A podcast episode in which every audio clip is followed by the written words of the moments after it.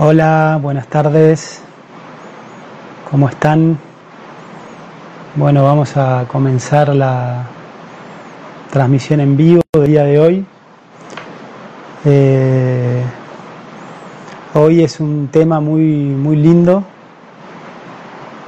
Eh, ¿Sabés que estoy yo? ¿Estamos transmitiendo por Sama o por Nicasio Cavilla? Ah, ok.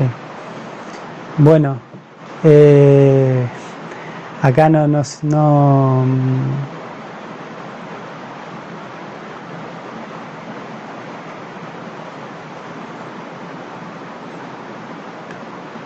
voy a cerrar aquí unas tanitas.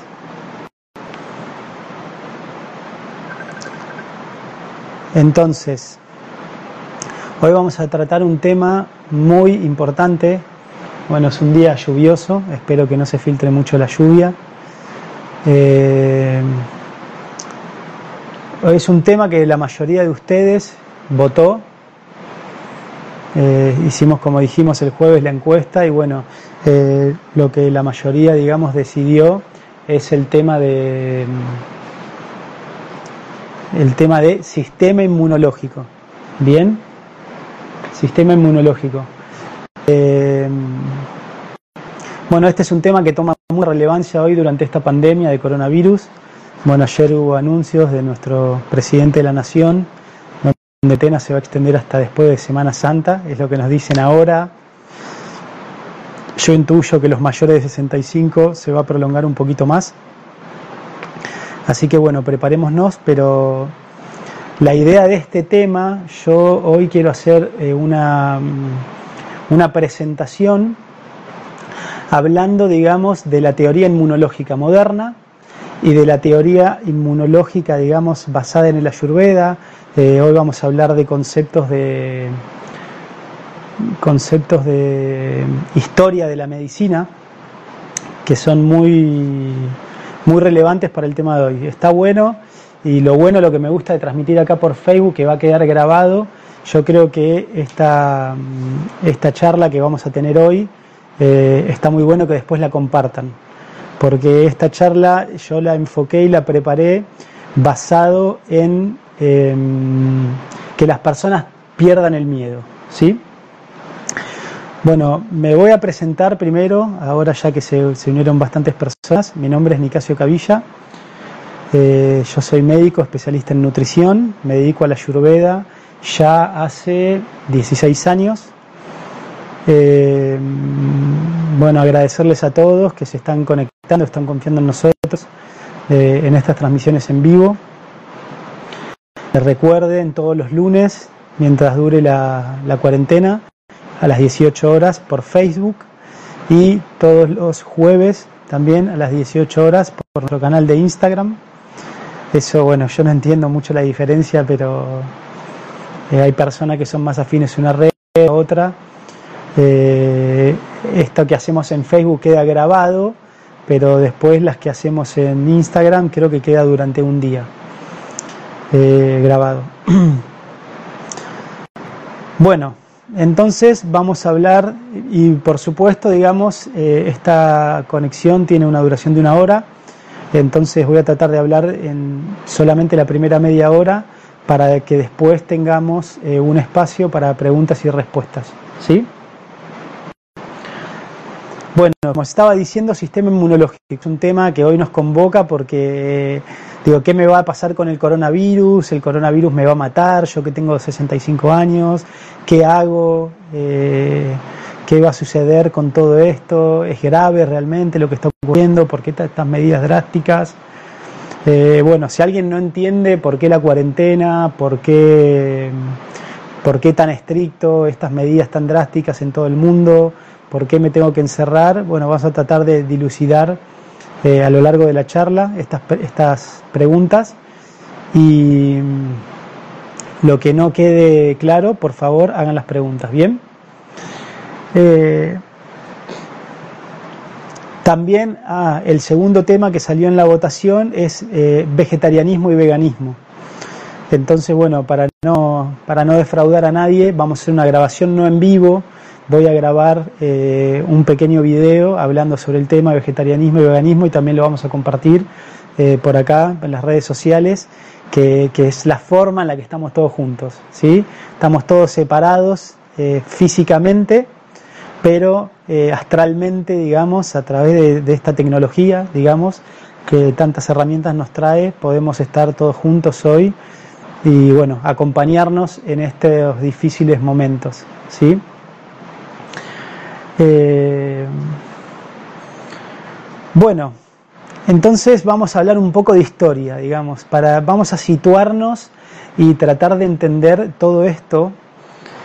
Eh, el padre de la medicina moderna, todos sabemos, es Hipócrates. ¿sí? Hipócrates era un, fue un médico griego bien, que él eh, aplicaba el ayurveda. Él desarrolló la teoría de los humores, digamos que es similar a la teoría tridoya de la ayurveda. Eh, ¿no? El ayurveda habla de vata, pita y capa, y Hipócrates hablaba, digamos, de eh, los humores, el colérico, el bilioso y el flemático. El colérico siendo el vata, el flemático siendo el pita y el, perdón, el bilioso siendo el pita y el flemático el capa, ¿no? Entonces, colérico bata, bilioso pita y flemático capa, el mismo concepto, ¿no? Entonces, desde, desde Hipócrates, imagínense en el año 400, eh, ¿no? Esto es el siglo V o el siglo III, bueno, no, no sé bien, hasta eh, el año 18, imagínense, Luis Pasteur eh, nació en 1822 y murió en 1895, o sea que hasta 1850, o sea, desde el año 400 después de Cristo hasta el año 1850, digamos, todo el concepto de la medicina estaba basado en la teoría de los humores, que es la teoría ayurvédica, ¿no? Y sostenían que las enfermedades eran producidas por desequilibrios en los humores, por desequilibrios en los doyas. ¿sí? De ahí el concepto sama, espacio de equilibrio, ¿no? el concepto de equilibrio, nuestro centro de salud. Si bien, o sea, si bien predominaba esta teoría de los humores, pero también está descrito en, el Atarva Veda, el Atarva Veda es eh, parte de los textos védicos originales de los cuales el Ayurveda es una parte. O sea, todo el Ayurveda es una parte del Atarva Veda, ¿sí? Eh, entonces, en el Atarva Veda, digamos, ya se hablaba, digamos, de pequeñas entidades vivientes, los krimis. ¿no? Los krimis vendrían a ser como las analogías de los virus. Pero no se le daba mucha importancia porque en aquel entonces, imagínense, las personas tenían una vida saludable no tenían el ritmo frenético y antinatural que teníamos nosotros, entonces estas enfermedades infecciosas no eran muy relevantes en esa época, porque la gente tenía una inmunidad natural fuerte, naturalmente, todo lo que vamos a explicar hoy. Bien. Eh, también eh, eh, Avicena, ¿no? o Ibn Sena, un médico persa, que de hecho hay en Netflix, está la película El médico, o sea, muy interesante de él. Eh, él era del siglo IX, en el año 1050. Él también tenía nociones, él describió nociones de higiene y fue el primer médico en que describió la cuarentena. ¿sí? Eh, o sea, describió la cuarentena esta forma de aislamiento para eh, prevenir contagio de enfermedades. ¿sí? O sea que si bien en esa época no estaba todavía la teoría de Esther, eh, que ahora vamos a explicar de qué se trata, eh, o sea, la teoría microbiológica de la enfermedad, ¿sí? Eh,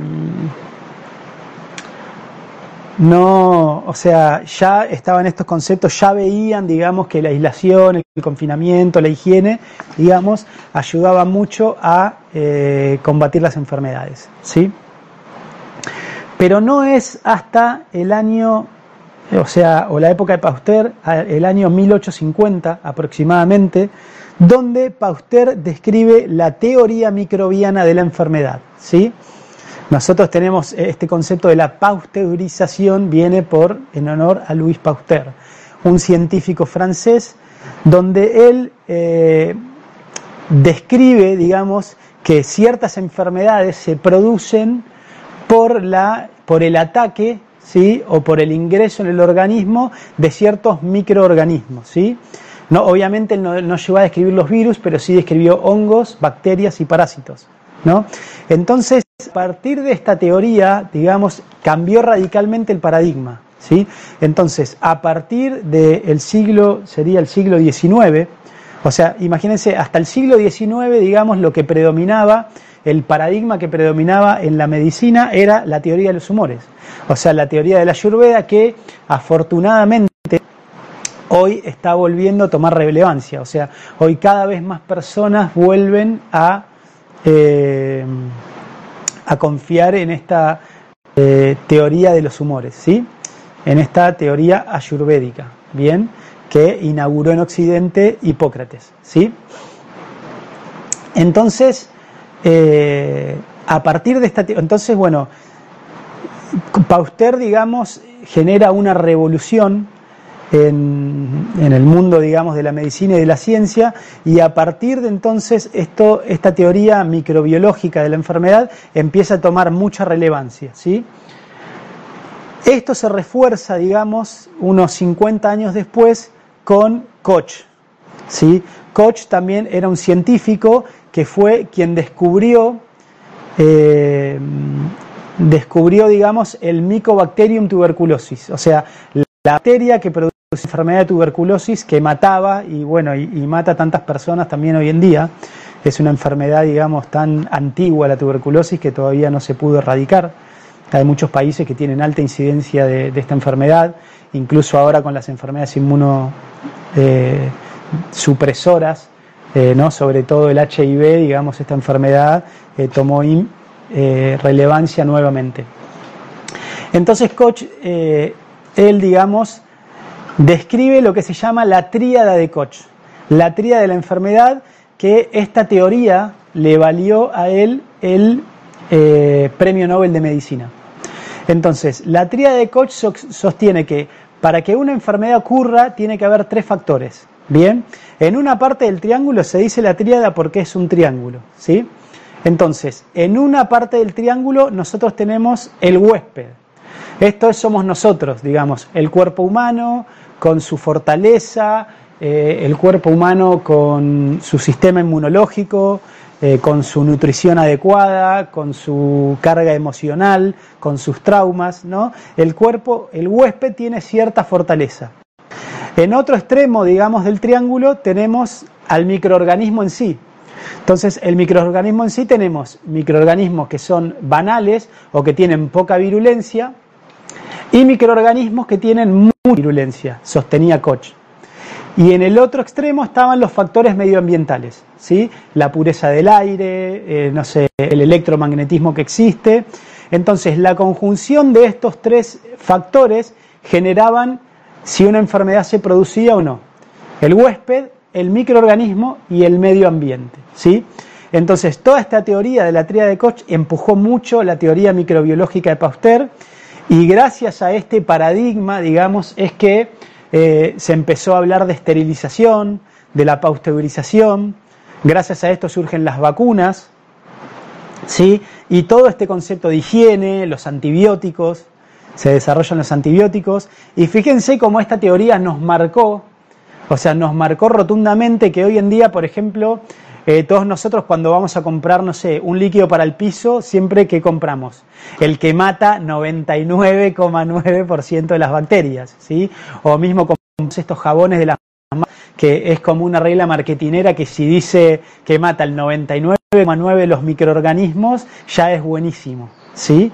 O sea que buscamos inconscientemente, ya está muy metido, digamos, en nuestra conciencia, este esta teoría microbiológica de Pauster, o sea, sustentada por Koch, que es muy importante alejarnos de los microorganismos. Es muy importante, digamos, las bacterias son malas. Yo tengo que vivir en un ambiente estéril, ¿sí? Entonces, eh, ahora cuando hablemos de los tipos de inmunidad natural, pero la primera inmunidad es la inmunidad innata, adquirida, que la, la primera la primera barrera para la inmunidad, o sea, el, órgano muy importante, digamos, para nuestro sistema inmune es la piel. ¿sí? La piel es el órgano más grande del organismo, más extenso, y es un órgano básicamente de protección.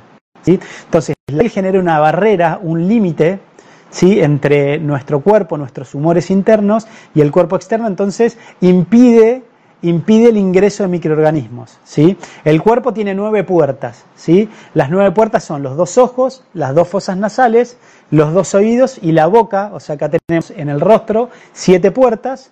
Y después tenemos el orificio uretral y el orificio anal. ¿Bien? Entonces son los nueve lugares, digamos, de, por donde los microorganismos pueden entrar nada más. ¿Sí? Entonces, fíjense la importancia de esto. Entonces, debido a un marketing comercial o a esta teoría o, empujar, digamos, a la ciencia moderna o, el empuje de la ciencia moderna, nosotros nos metimos en la cabeza, digamos, que las bacterias son malas, ¿sí? Que tenemos que cuanto más estéril y limpio esté un lugar es mejor. Entonces, obviamente esto es cierto, por ejemplo, en ciertos ambientes como un quirófano. En un quirófano donde esta solución de continuidad, que es la piel, se rompe, donde el cuerpo se abre y queda expuesto el interior, digamos, al exterior, el interior que es estéril, o sea que normalmente eh, dentro de nuestro cuerpo no hay bacterias. En el único lugar de nuestro organismo donde existen bacterias son en las puertas. O sea, en todo el tubo digestivo, o sea, en toda la conexión de la boca hasta el ano, Ahí tenemos todo bacterias en la boca, en la faringe, en la orofaringe, en el esófago, en el estómago, en el intestino delgado y en el intestino grueso. ¿sí? También tenemos bacterias en la fosa nasal, tenemos bacterias en los orificios de los oídos, tenemos bacterias también en las conjuntivas de los ojos, ¿bien? Y tenemos bacterias también en los órganos genitales. ¿sí? en la vagina, en la uretra. Entonces, son los únicos lugares donde hay bacterias. ¿Por qué? Porque son los lugares que están en contacto con el exterior. Por eso, cuando una persona se quema, cuando una persona tiene un corte, ¿no? ¿Qué nos pasa cuando nos cortamos? Lo primero que decís, no, desinfectalo ya, claro, porque esta barrera de inmunidad natural físico-química se rompe, se da una solución de continuidad, entonces estamos abriendo una nueva puerta para eh, la entrada, digamos, de nuevos microorganismos, ¿sí? Ahora bien, acá también entra otro muchacho, ¿sí? Que se llamaba Antoine Belchamp, ¿sí? que era, fue un alumno y un discípulo, un contemporáneo de Pauster, o sea, un colega de Koch, donde él desarrolló, digamos, otra teoría diferente. Él dijo, no, yo no estoy de acuerdo con Koch. No estoy de acuerdo con que depende, digamos, que la virulencia del microorganismo tiene relevancia. Lo que yo sostengo es que el huésped y el medio ambiente lo es todo. Digamos, entonces, si el huésped está inmunosuprimido y el medio ambiente es eh, adverso, entonces se va a producir la enfermedad. O sea, las bacterias siempre conviven con nosotros y, los microorganismos, ¿no? Cuando decimos bacterias también referimos a hongos, parásitos y virus en este caso, ¿no? Que virus son las partículas más pequeñas de todas. Bien, entonces, eh, él decía, no, lo más importante es el huésped y el medio ambiente. El microorganismo siempre está con nosotros. En estas nueve puertas nosotros convivimos con bacterias constantemente en la tierra, en los alimentos crudos, ingerimos microorganismos, en nuestro cuerpo también, en las puertas del cuerpo también tenemos microorganismos, en, el suelo, en la naturaleza, cuando voy caminando en la calle, en un espacio público, está lleno de microorganismos todo el tiempo. El planeta no es un lugar estéril es un lugar donde, según el Ayurveda, conviven 8.400.000 especies de vida diferentes. Y muchas especies de vida son microorganismos. Bien, entonces Belsham decía, solamente me voy a enfermar, solamente me voy a enfermar cuando mi, inmunidad está débil cuando medio es desfavorable. No sé, por ejemplo, no sé si vieron este video que se viralizó de este chico y esta chica, digamos, a, lo que llega la mente humana que, no sé, estos youtubers, digamos, que para ganar popularidad eh, chuparon, o sea, un de un baño público. Imagínense, digamos, la contaminación y la cantidad de bacterias, por más que lo limpies, digamos, eh, un baño público donde todo el mundo, digamos, se evacúa y orina, digamos, ahí todas las bacterias, digamos, intestinales todo el tiempo, o sea que eso está completamente contaminado, ¿sí? Entonces muchos lo habrán visto, es un video como que es ridículo, ridículo realmente. O sea, estas personas eh, lamiendo literalmente un inodoro, ¿no? Entonces, obviamente, hay lugares que están más contaminados que otros. Por eso es tan importante todas estas medidas de higiene, lavarnos las manos, bien, eh, higienizarnos todas las mañanas, bañarnos, limpiar nuestra casa, ventilar. ¿Por qué? Porque los microorganismos están ahí. Y también es importante fortalecer nuestra inmunidad interna.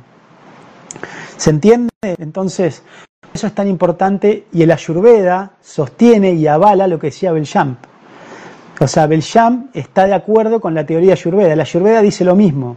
El Ayurveda dice cuando ollas la fortaleza y el vigor del organismo está fuerte, vos no te vas a agarrar ninguna enfermedad.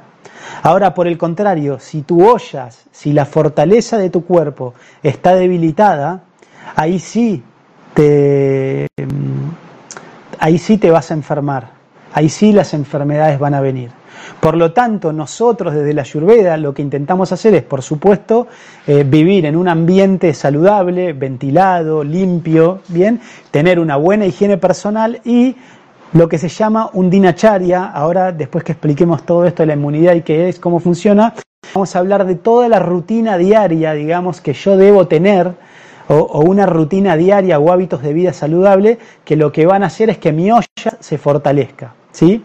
Que mi, que, mi, que mi sistema inmunológico, digamos, esté mucho más fuerte. ¿Bien?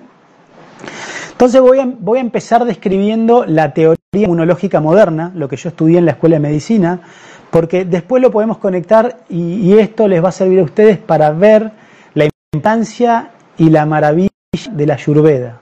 ¿sí?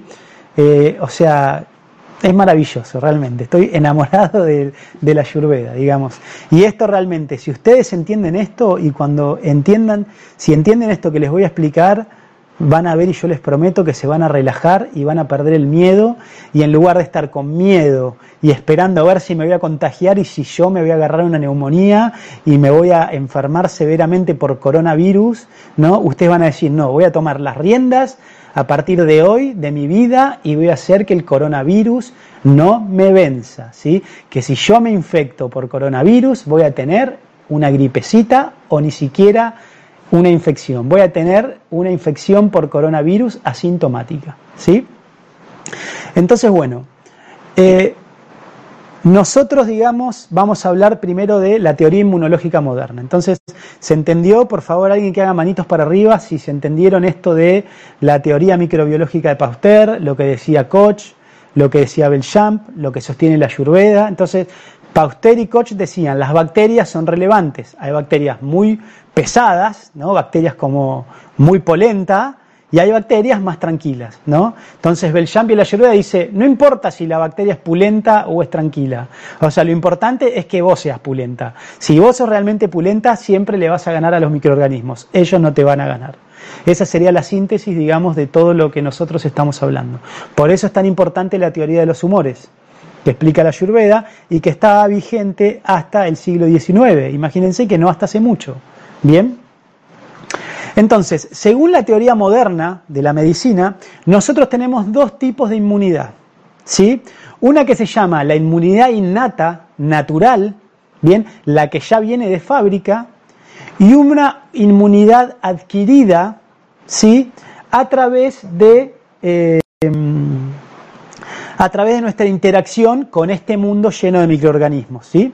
Entonces, la inmunidad innata natural es como decimos, primero la físico-química estas barreras, ¿no? las mucosas, los pelitos en la nariz, todo el sistema inmunológico que está a lo largo de todo el tubo digestivo, la barrera de la piel y también la inmunidad eh, celular natural que ya traemos. Por ejemplo, está demostrado que hay cierto, por ejemplo, nosotros hasta hace poco, podríamos decir, no nos agarrábamos la gripe porcina, no nos agarrábamos la gripe aviar, o sea, había enfermedades, digamos, que le agarraban a otras especies, pero al ser humano no.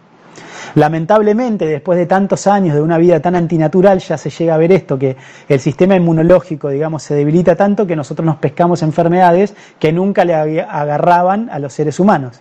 Y esto es un poco lo que está sucediendo con esta nueva cepa del coronavirus, la cepa 8, el COVID-19. Este no es cualquier COVID, no coronavirus, es el COVID-19, o sea, es una cepa que nació en el 2019.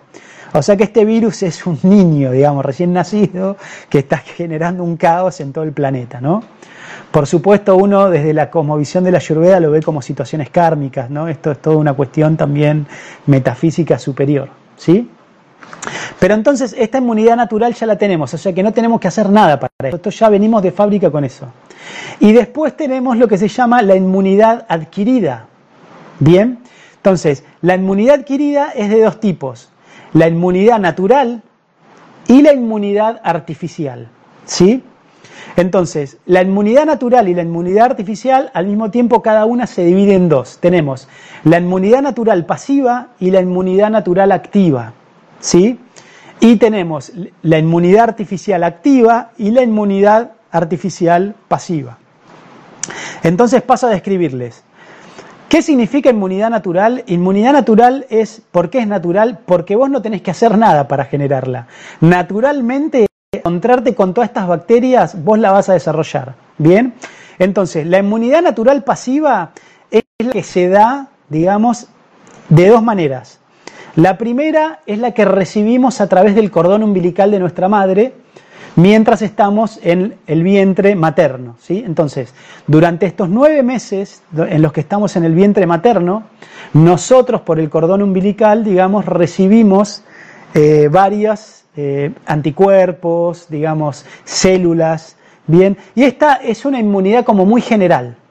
O sea, ahora vamos a ver que, la inmunidad natural eh, activa es mucho más específica. Entonces, esta inmunidad pasiva es muy general, o sea, es como es un poquito de todo. Nuestra madre en el cordón umbilical nos da un poquito de inmunidad, ¿viste? Pero, pero no profundiza mucho, ¿sí? Y la otra parte de la inmunidad natural pasiva se da cuando nacemos y tomamos el pecho materno. Entonces, eh, durante los seis primeros meses el Ayurveda sugiere tener una dieta exclusiva de pecho materno, o sea, lo que se llama la lactancia exclusiva. Entonces, la lactancia exclusiva, más allá de ser eh, el mejor alimento, digamos, el más equilibrado nutricionalmente para el crecimiento de un niño, de un bebé recién nacido en los primeros seis meses, aparte cumple dos funciones más muy importantes. La primera, digamos, es un contacto emocional con la madre, ¿no? Y esto fortalece, digamos, la psicología del individuo, es como la primera memoria, digamos, de hecho, muchos de los trastornos alimenticios, el ayurveda, digamos, los describe que tienen que ver con conflictos con la madre o en momentos donde no nos sentimos queridos y apreciados. ¿Por qué? Porque ontológicamente nosotros tenemos esta memoria, digamos, de, de los seis primeros meses de vida, de cuando estábamos calentitos, digamos, eh, succionando esta leche dulce y sabrosa de eh, nuestro pecho materno, ¿sí? con el olorcito y la voz familiar de nuestra madre, y era el lugar donde nos sentíamos más seguros, ¿no? El lugar más seguro y donde nos sentíamos más queridos y amados era cuando estábamos en los brazos de nuestra madre tomando la leche. Bien, por eso muchas veces, por eso es tan emocional nuestro vínculo con la alimentación, porque indirectamente cada vez que comemos nosotros psicológicamente nos estamos conectando con este primer momento. ¿Bien? Y entonces esta psicología y este, esta sensación de bienestar y completud y saciedad que experimenta el niño el bebé, obviamente fortalece mucho el sistema inmunológico. Y también a través de la leche materna nosotros ingerimos un montón de anticuerpos que ya tiene, que ya tiene la madre. No, la madre a lo largo de todos estos años de vida que ella tuvo en contacto con estas bacterias, con estos microorganismos que están eh, en el medio ambiente, adquirió esta inmunidad natural que es la activa, que ahora vamos a describir, entonces toda la inmunidad natural activa que ella tiene no las transmite pasivamente, ¿por qué? Porque nosotros no tenemos que hacer nada, no las transmite pasivamente a través de la leche materna, ¿sí? Y el otro tipo, el otro tipo de inmunidad natural activa, ¿bien? ¿Qué significa la inmunidad natural activa? Es cuando nosotros nos encontramos con un microorganismo y desarrollamos una memoria y anticuerpos específicos para este microorganismo. Entonces, acá toma mucha relevancia esto que decimos, digamos, del ollas, ¿sí? Esto es que si mi cuerpo está fuerte, si el huésped es fuerte, o sea, el microorganismo no me va a causar una gran enfermedad, me va a causar una enfermedad leve, ¿sí? Y esta enfermedad leve, o sea, mi cuerpo está diseñado para que cuando yo entro en contacto con un microorganismo o con una sustancia extraña, con una sustancia extraña a mí, el cuerpo desarrolla una memoria, una inmunidad. Y la diferencia con la, con la inmunidad natural pasiva y la inmunidad innata es que esta memoria es muy específica, ¿sí? Esta memoria es muy específica para un tipo de microorganismo. Por ejemplo, yo desarrollé una inmunidad pasiva para el virus de la varicela, ¿sí? para el virus del herpes, para el virus de la gripe. Imagínense, ¿por qué me tengo que vacunar todos los años para el virus de la gripe? Porque yo en el 2019 me toqué con el virus de la gripe y mi, mi cuerpo generó anticuerpos, generó una inmunidad natural activa para el virus de la gripe del 2019. Ahora, los virus son tan pillines, no son tan inteligentes, por así decirlo, que tienen, los virus se dividen muy rápido, pero no chequean mucho eh, la calidad de las copias que hacen. Entonces, los virus, cuando se dividen, generan mutaciones, o sea, cambios en su material genético, se vuelven entidades diferentes. O sea, mantienen evidencia, pero eh, cambian. Entonces, el virus de la gripe del 2020 no va a ser el mismo 19 porque el virus mutó. Dice, a un montón de gente ya está eh, desarrollando inmunidad para mí, o sea que ya me volví eh, inocuo, no voy a enfermar a nadie, entonces me voy a dividir rápido con errores para cambiar y volver a contraatacar en el 2020. Y esto es lo mismo que pasó con el COVID-2019, el COVID-19. Entonces, nosotros ya tenemos un montón de inmunidad natural activa para cientos de miles de microorganismos. Y no solamente microorganismos, sino también sustancias extrañas. Por ejemplo, la enfermedad celíaca. La enfermedad celíaca es una inmunidad natural activa contra una proteína del trigo. Entonces, cuando esta proteína del trigo entra a mi sistema, cuando esta proteína del trigo entra a mi sistema, eh, mi cuerpo reacciona. Entonces yo tengo una, reacción inflamatoria, entonces mi intestino se inflama completamente, entonces no puede absorber alimentos. Esto es lo que sucede. Y una falla, cuando esta inmunidad natural activa falla, es lo que nosotros llamamos como enfermedades autoinmunes. Las enfermedades autoinmunes son la inmunidad natural activa, pero en lugar de hacer inmunidad contra un agente extraño a mi cuerpo, yo hago inmunidad contra una proteína de mi cuerpo. Por ejemplo, contra la insulina. ¿No? En la diabetes tipo 1 es una enfermedad autoinmune. ¿Esto qué es? Que el cuerpo de la persona que tiene diabetes tipo 1 genera un anticuerpo para la insulina, entonces destruye su propia insulina. Entonces no tiene insulina. O lo que pasa, por ejemplo, con la enfermedad hemolítica del recién nacido. O, esto es por qué no podemos recibir cualquier tipo de sangre. Por ejemplo, si yo soy RH negativo, si yo recibo una sangre RH positivo, mi cuerpo va a reaccionar porque es algo extraño. O si yo soy grupo A y recibo sangre de grupo B, mi cuerpo va a generar una reacción inmunológica contra ese tipo de sangre porque es un agente extraño. Entonces, esta inmunidad natural pasiva desarrolla una defensa desarrollan una defensa contra los agentes extraños. ¿Sí? ¿Me van siguiendo hasta acá? ¿Qué formas, o sea, qué formas tiene el organismo? O sea, ¿cómo funciona esta inmunidad? O sea, ¿cuáles son los mecanismos? Entonces, la teoría inmunológica moderna describe Ah, perdón, y voy a y ahora tenemos la inmunidad artificial. Entonces, esta fue la inmunidad natural. Yo me voy cruzando con diferentes microorganismos y me voy volviendo inmune a todos ellos, ¿no? Por ejemplo, la varicela, eh, no sé, la papera, todas, todas estas enfermedades, digamos que, o sea, me las crucé y no, o sea, no me, no me mataron, o sea, me generaron una enfermedad, entonces yo después generé memoria, ya no me las vuelvo a agarrar. Cuando me vuelva a cruzar con este virus, le voy a hacer pito catalán porque tengo la inmunidad natural activa. Ahora, la ciencia moderna Entendiendo este proceso, desarrolló lo que se llama inmunidad artificial. Bueno, otro punto importante entonces, ¿cuál es la estrategia de la cuarentena? ¿Sí? La estrategia de la cuarentena, o sea, nosotros sabemos, bueno, digo nosotros, en realidad el mundo científico, no sé por qué me incluyo, pero eh, el mundo científico ya saben que el virus del el coronavirus es tres veces más contagioso que el, el virus de la gripe. O sea, es un virus que tiene eh, una capacidad de inmiscuirse en el organismo, o sea, es súper contagioso, es muy contagioso. Entonces se sabe que gran parte de la población se va a contagiar, o sea, van a, van a infectarse por el coronavirus, pero que no panda el cúnico, tranquilos, ¿sí? Tranquilas. Eh, o sea, entonces la idea y la teoría del aislamiento en cuarentena es que gradualmente la población empiece a generar eh, una inmunidad natural activa. O sea, que, lo que se llama inmunidad de rebaño o herd immunity. ¿No? La inmunidad de rebaño es cuando nosotros, un rebaño de personas, ya tenemos inmunidad natural para el virus, entonces somos portadores sanos. ¿sí? Entonces ya empieza a existir un montón de anticuerpos para este virus. Entonces, este virus circula en la población, pero no infecta a la mayoría de las personas. Es lo que pasa, por ejemplo, con el virus de la influencia, el, virus de la influenza, el virus de la gripe.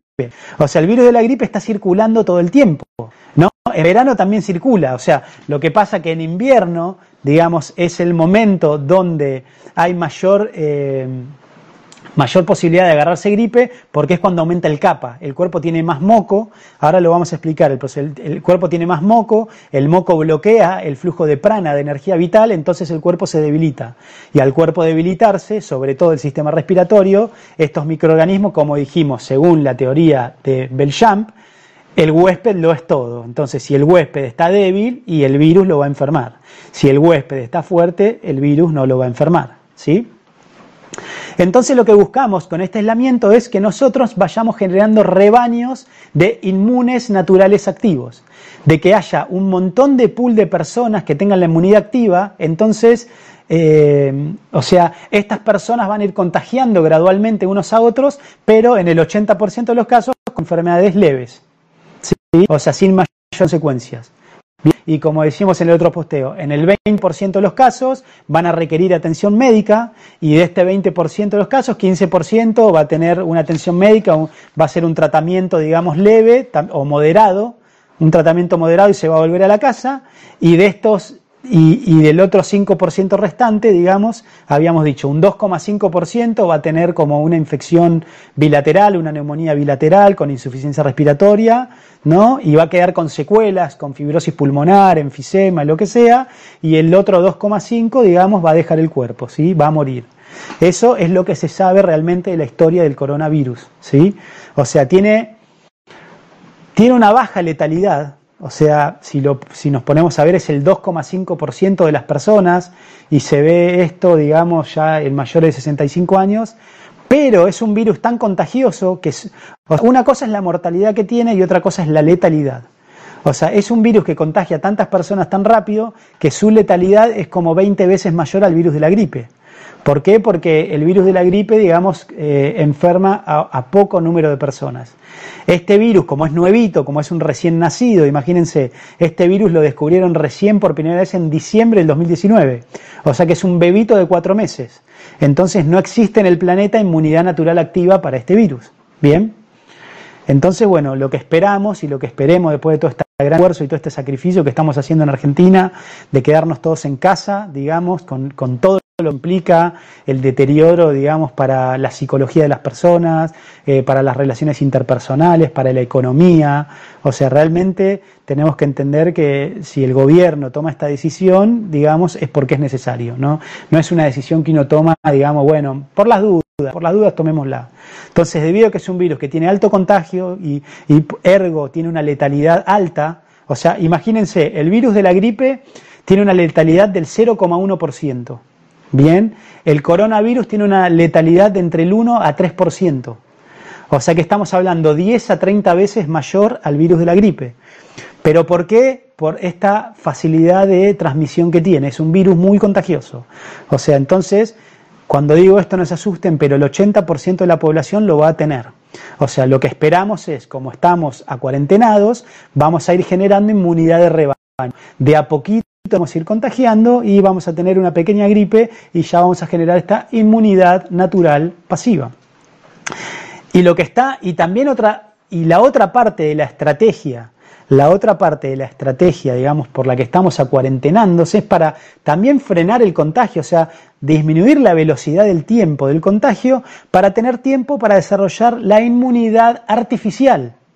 Entonces, la inmunidad artificial tenemos la inmunidad artificial activa, que es a través de vacunas, ¿sí? Entonces, las vacunas fueron una herramienta, digamos, una herramienta sanitaria muy importante, digamos, debido a, este medio ambiente hacinado en centros urbanos, con poca higiene, eh, donde el aire estaba viciado, el agua también, ¿no? Entonces, empezó, empezó a haber como mucha prevalencia de enfermedades infecciosas que en los ambientes naturales, cuando antes la gente vivía en el campo, ¿no? en la naturaleza, no en grandes conglomerados urbanos, como les decía, en la antigüedad, no eran tan prominentes, digamos, las enfermedades infecciosas. ¿sí?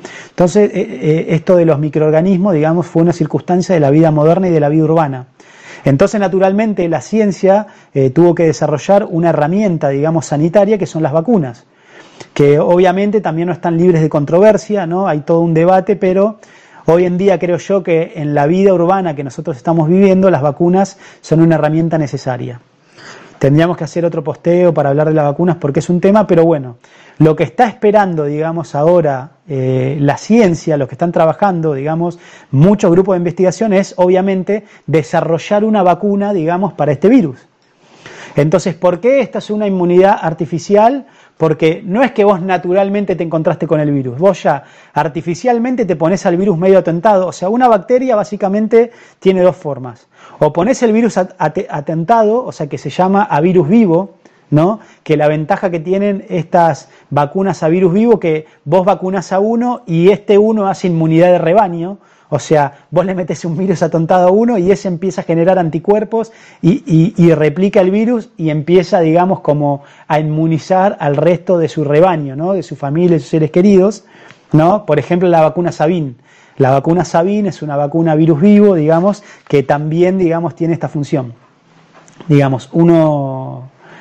Eh, o sea, uno vacuna una persona y también inmuniza al resto de su familia. Y la inmunidad artificial pasiva es la eh, instilación de anticuerpos, de inmunoglobulinas. ¿Sí?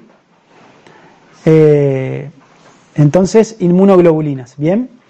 O sea que es eh, la instilación de sueros. Entonces, esos son los tipos de inmunidad. Ahora, ¿cómo funciona el sistema inmunológico? De dos formas.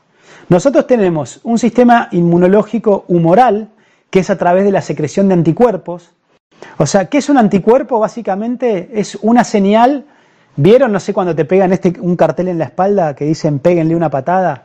No sé, me acuerdo la, película Volver al Futuro. ¿Se acuerdan cuando McFly le ponían el cartel pateame, ¿no? Y todos iban y lo pateaban en la escuela. Bueno, el anticuerpo es eso, digamos. Es una señal, digamos, que le dice a las células del sistema inmunológico destruyan a esa persona. Es como una marca Vieron como en la Biblia, no sé, que las puertas estaban marcadas en la peste, ¿no? Que las puertas que tenían la marca, las, plagas de Egipto no entraban. Esto es lo mismo. Entonces, un anticuerpo es una marca, digamos, es una molécula que se une, por ejemplo, a una bacteria o un virus y le dice al resto de las células del sistema inmunológico, que son los glóbulos blancos, los famosos neutrófilos, los eosinófilos, los linfocitos, ¿bien? Entonces, estas bacterias, entonces la inmunidad es mediada por células que es lo que hacen los neutrófilos. Va una célula, ve una bacteria y se la come, plum, como el Pac-Man, se la come, ¿no? Esta es una inmunidad mediada por células. Otra forma de inmunidad mediada por células es la inmunidad citotóxica, ¿sí? Esto es, digamos, las células ven una, una bacteria y le empiezan a hacer poros en su membrana, entonces empieza a entrar el líquido y las bacterias explotan, digamos, como las destruyen. O también otra forma de inmunidad celular se llama apotosis, que es, digamos, se mandan señales al núcleo de la célula para que la célula se suicide, ¿no? Esto es el concepto también que, determinó en el ayuno intermitente de la autofagia y todo esto, ¿no? Eh, está involucrados estos, estos mecanismos de apotosis, que es muerte celular programada. Entonces tenemos la, inmunidad humoral mediada por anticuerpos, ¿no? que son señales que marcan a las células citotóxicas, es decir, destruyan a esta inmunidad. ¿Bien? ¿Y dónde, ¿Y dónde se generan entonces, dónde se generan estas células del sistema inmunológico? Entonces, según la inmunidad moderna, hay cuatro sistemas que interactúan. Bien, entonces, por un lado tenemos el sistema hematopoyético. En la médula ósea nosotros tenemos, digamos, la fábrica de las plaquetas, de los glóbulos rojos y los glóbulos blancos. Los glóbulos blancos son estas células que fabrican los anticuerpos y son las células citotóxicas, linfocitos, neutrófilos, bien plasmocitos, eosinófilos, etc. Entonces son eh, glóbulos blancos que circulan en la sangre. Bien. El otro factor, digamos, que interfiere, el otro sistema, es el sistema endocrino. El sistema endocrino manda diferentes señales al sistema inmunológico para activarse en ciertos lugares, con la ayuda del sistema nervioso y del sistema digestivo. Bien, o sea, el sistema digestivo tiene mucha implicancia. De hecho, como dijimos, el sistema digestivo es la puerta principal, el tubo digestivo es la puerta principal del organismo, por eso naturalmente eh, tiene mucha relevancia esto. Bien. Ahora, la ciencia moderna, como dijimos, nos da esta descripción maravillosa que les acabo de hacer, pero no nos dice nada más. No nos dice, digamos, bueno, ¿y cómo puedo fortalecer el sistema inmunológico? No, vacunate, o no sé, o desinfectate, lavate las manos o vacunate. O sea, no nos da otra opción. Entonces, acá es donde entran las glorias de la ayurveda, ¿sí? Entonces, el ayurveda, digamos, eh, tiene lo mismo.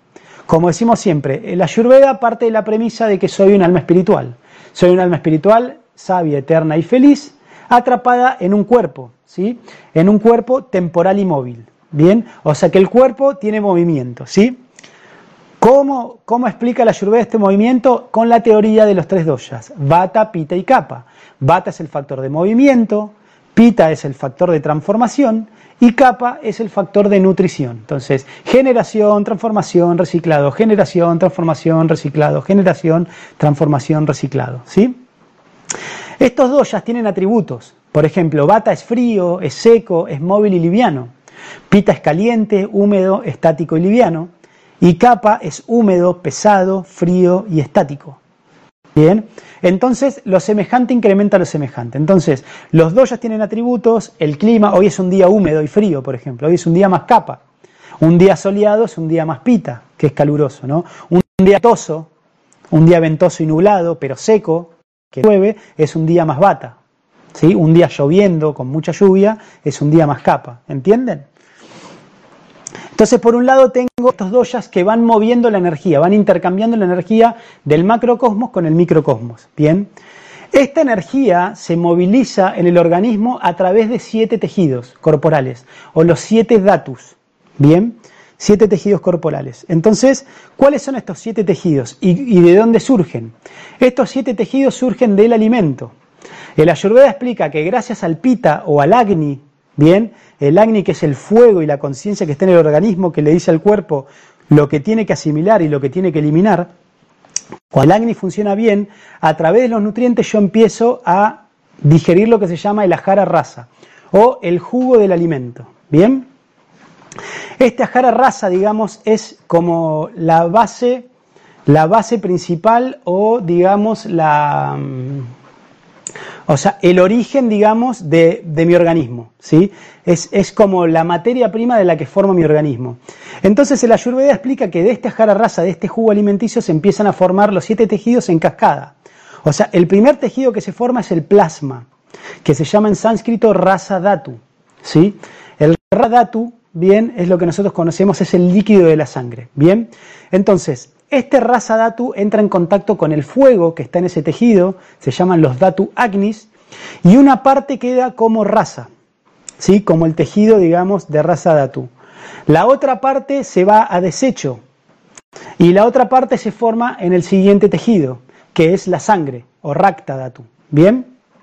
Entonces, la sangre entra en contacto con el fuego de la sangre, una parte queda como sangre, otra parte se va a desecho y otra parte forma el músculo, el mamsadatu, ¿no? que es el tercer tejido. El mamsadatu entra en contacto con el fuego del, mamsa, una parte queda como mamsa, una parte se va a desecho y otra parte forma meda, la grasa.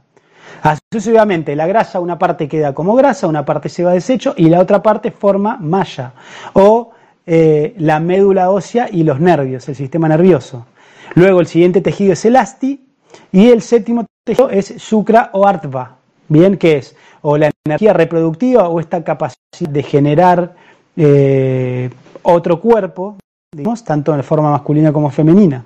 Bien, entonces fíjense cómo un tejido va formando al otro, no son siete tejidos, entonces plasma, la sangre, el músculo, la grasa, la médula ósea y los nervios, el hueso y el tejido reproductor. Bien, cuando estos tejidos están equilibrados, están suficientes, el cuerpo fuerza.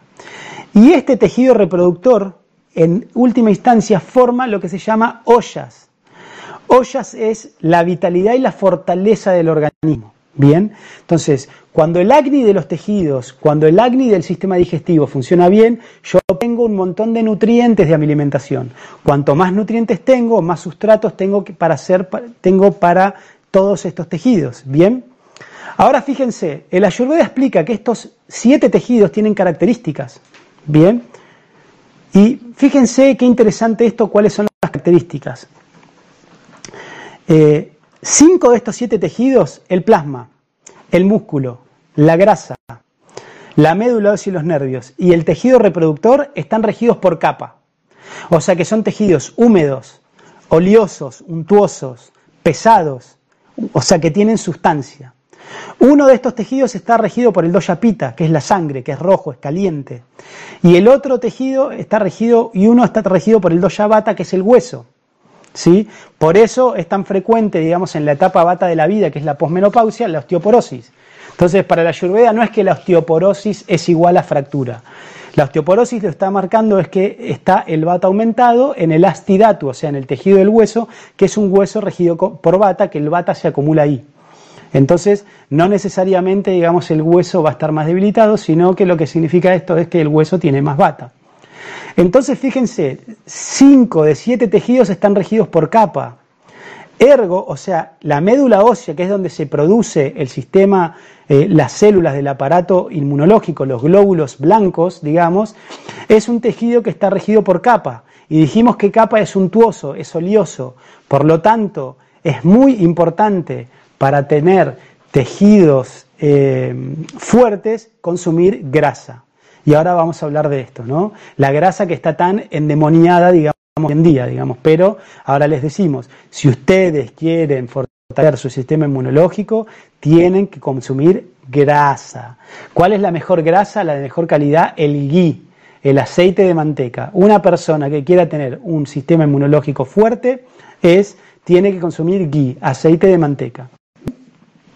Entonces, Fíjense que la Ayurveda entonces también dice que el sistema inmunológico depende del sistema hematopoyético, que depende, digamos, del sistema nervioso, del sistema endocrinológico, del sistema eh, digestivo, pero también incluye a dos sistemas más, el músculo esquelético, bien, y todo, porque el músculo, digamos, dijimos, es un sistema también regido por capa, y al hígado. ¿Por qué al hígado? Porque el hígado es la fuente de Agni, ¿sí? El hígado, digamos, eh, también tiene un rol muy importante porque cuando el hígado está fortalecido y depurado, es el que va a generar mejor calidad de estos tejidos. Bien, entonces fíjense qué interesante esto, que la Ayurveda ya describiéndonos eh, las características de estos tejidos y sabiendo que de estos tejidos se va a formar el ollas, bien, ahora, ¿qué es ollas? ¿Sí? Ollas, para que tengan una idea, miren qué poéticos son los textos ayurvédicos que dicen que ollas es como un panal de abejas, ¿sí? Así como las abejas van de flor en flor tomando un poquito de polen y lo llevan al panal para fabricar la miel, de la misma manera ollas va circulando, tenemos un ollas que va circulando y va tomando un poquito de cada uno de los tejidos y lo lleva al corazón para acumularlo en la forma de la amrita o la, o la gota de néctar que es como la batería y la fortaleza del cuerpo. ¿Bien? Entonces, el Ayurveda explica esto, que hay dos ollas, una olla circulante, que es el ollas, y un ollas fijo, que está en el corazón. ¿sí?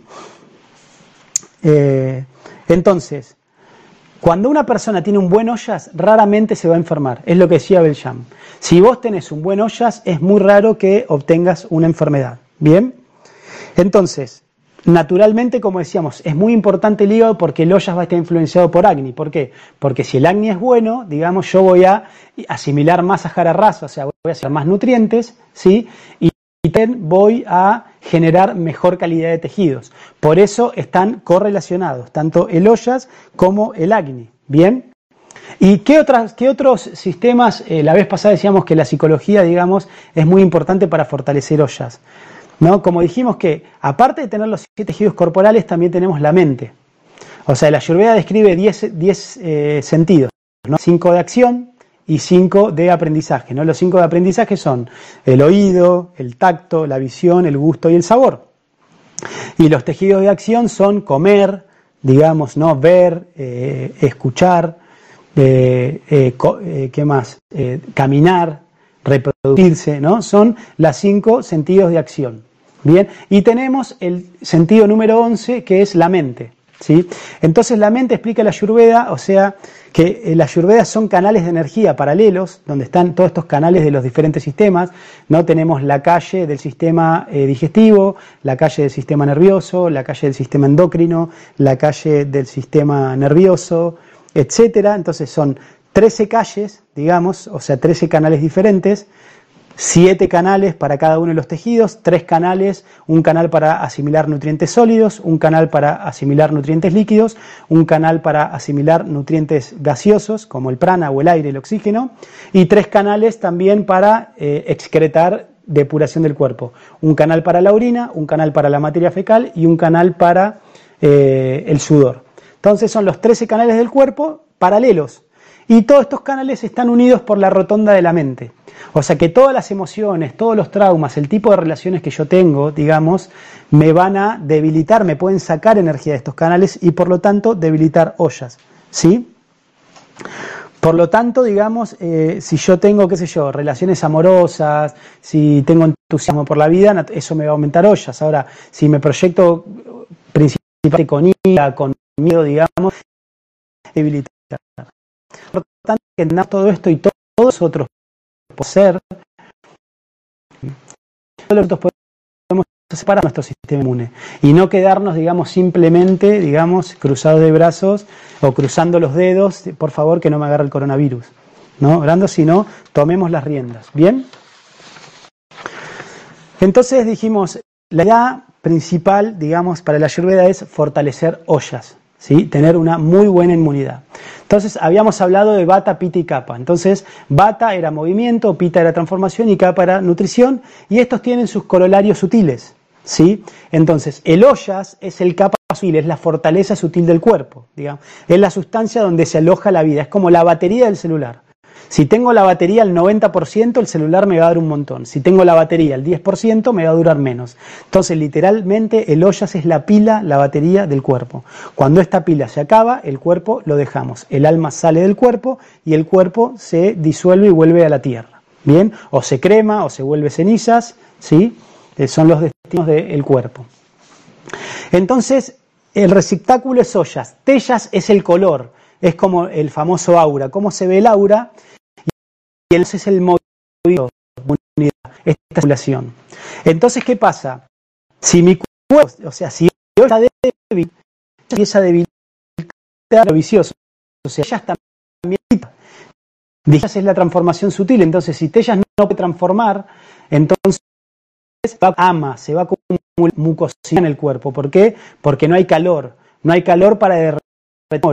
Se genera humedad, exceso de humedad, entonces este, este, exceso de humedad genera lo que se llama en Ayurveda ama, que son toxinas, alimentos sin digerir, que es como un moco. Bien, este moco que hace bloquea canales de energía. Si yo bloqueo canales, el prana no circula. Si no circula el prana, que es la vitalidad, entonces hay lugares del cuerpo donde tienen poca vitalidad. Y ahí se forma, digamos, el terreno, el terreno, digamos, eh, libre, o sea, piedra libre para los microorganismos. ¿sí? Entonces, en definitiva, todo se, todo se sintetiza, digamos, a los atributos. Por eso el Ayurveda, digamos, cuando describe las terapias o las cosas que yo puedo hacer, eh, eh, las describe, digamos, de muy, muy simple, ¿no? Por ejemplo, yo tengo terapias que se llaman lángana. O sea, tengo terapias que lo que hacen es hacen que el cuerpo se achique.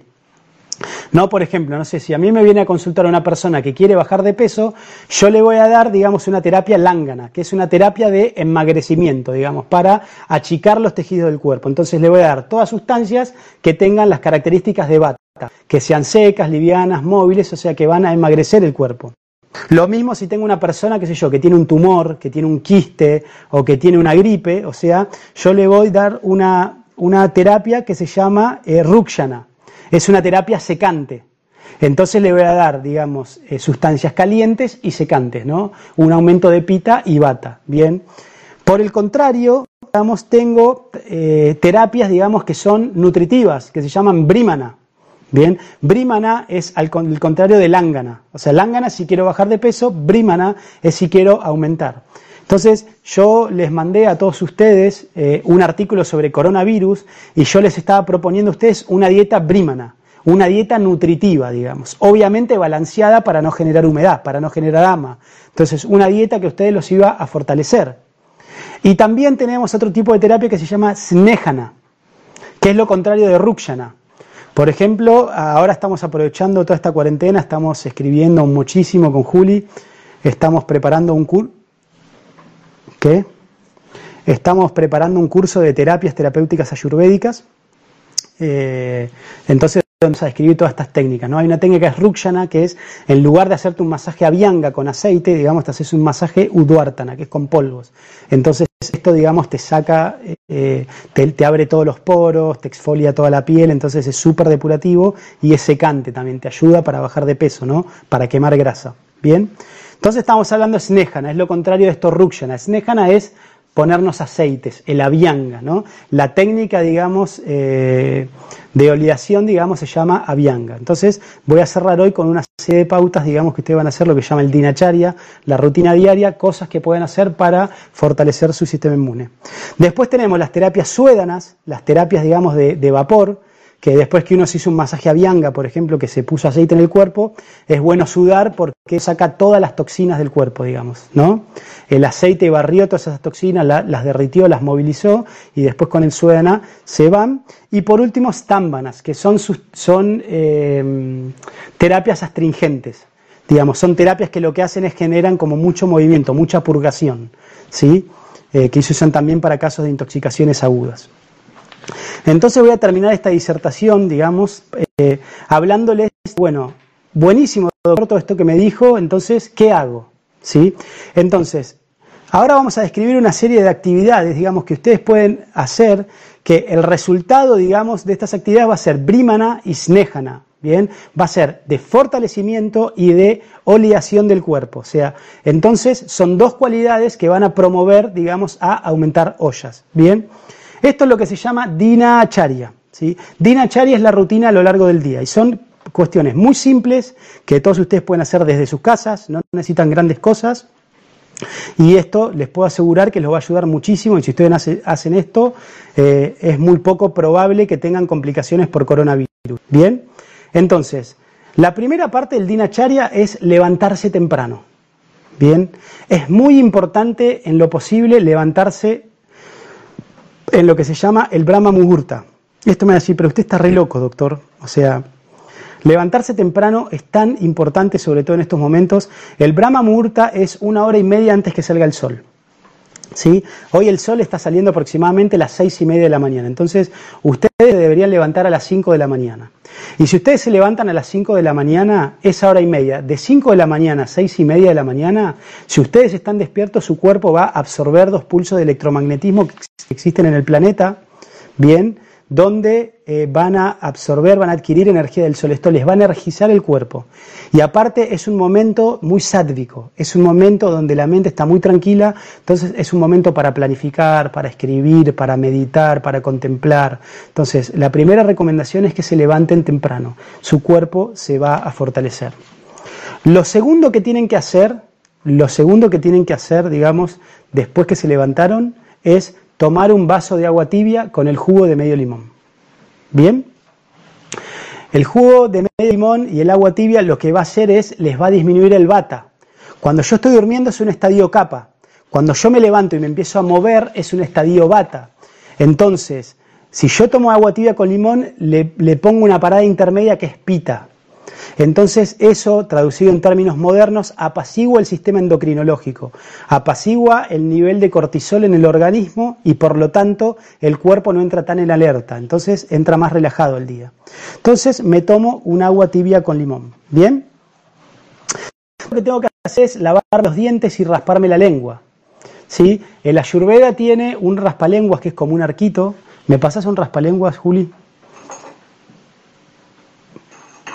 Fíjense, entonces, eh, acá tenemos un raspalenguas, ¿ven?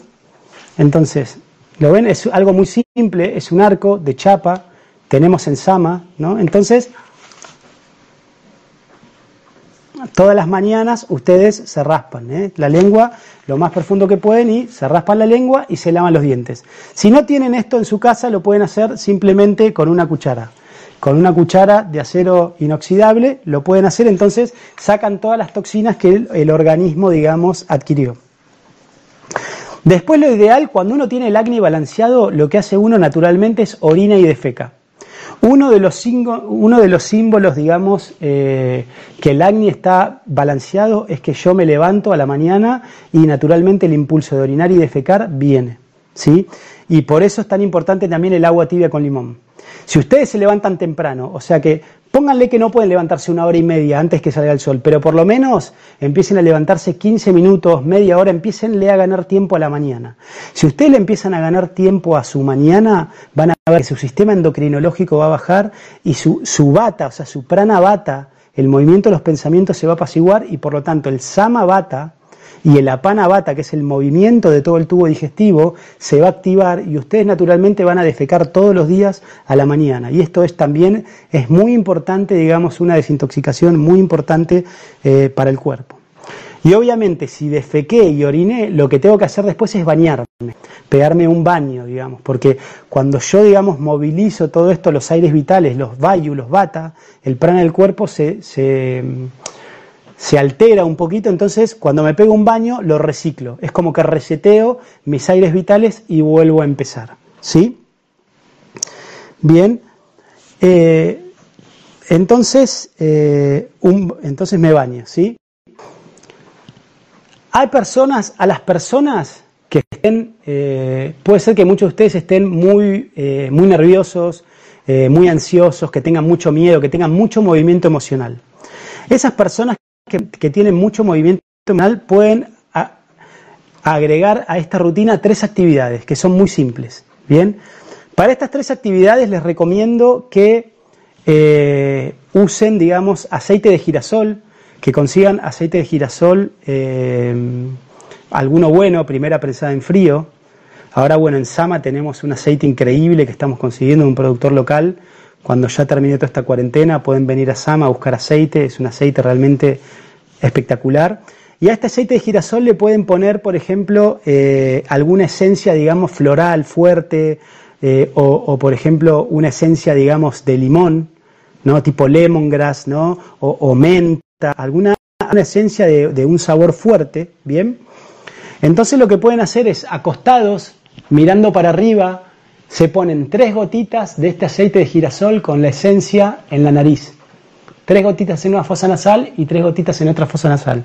Después se ponen de costado y se ponen tres gotitas de aceite en un oído, se ponen en algodón, bien, ponen para el otro costado tres gotitas de aceite en el otro oído, esto se llama carna purana, se ponen en un algodón, bien, y se lo dejan. Y pueden agarrar después el aceite puro, bien, sin, o sea, sin esencia, o sea, con las esencias es para poner en la nariz y en las orejas, ¿sí? Y después pueden poner el aceite puro y se toman una cucharada sopera y hacen buches. Se hacen buches, lo pasan un tiempo en la boca y después lo escupen. Esas tres actividades se llaman nasia, carna urana, ¿bien? Y, o sea, estos buches, eh, buches que no recuerdo ahora el nombre en sánscrito, eh, les va a apaciguar mucho la tensión nerviosa.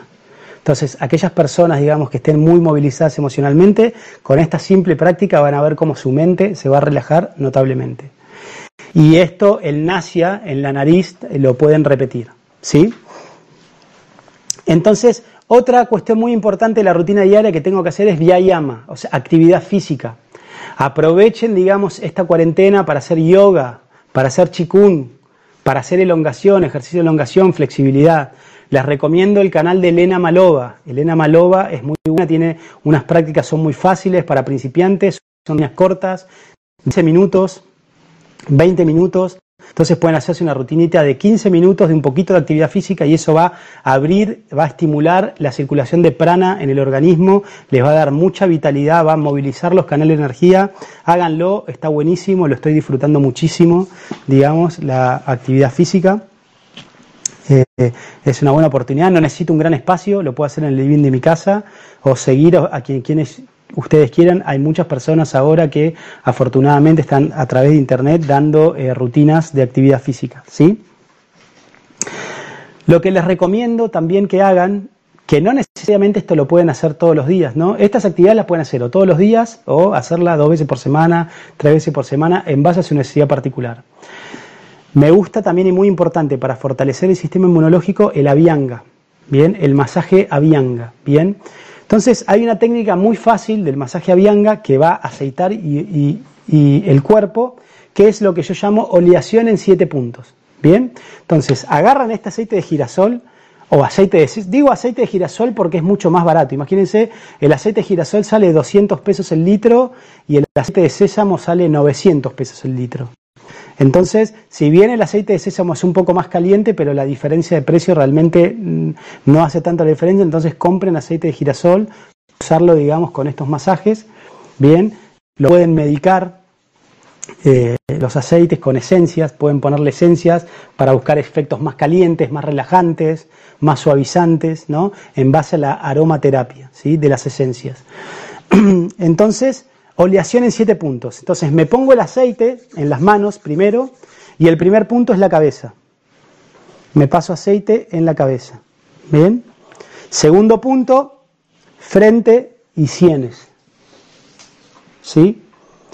Tercer punto, orejas. Bien, y detrás de las orejas. Cuarto punto, pecho. En el pecho, bien, arriba. Quinto punto, bueno, no se ve acá, no me veo, debajo del ombligo. Sexto punto, en el dorso y la planta de los pies. ¿Sí? Dorso, planta de los pies. Y séptimo punto, las manos. Entonces, la aleación en siete puntos va a producir sneja.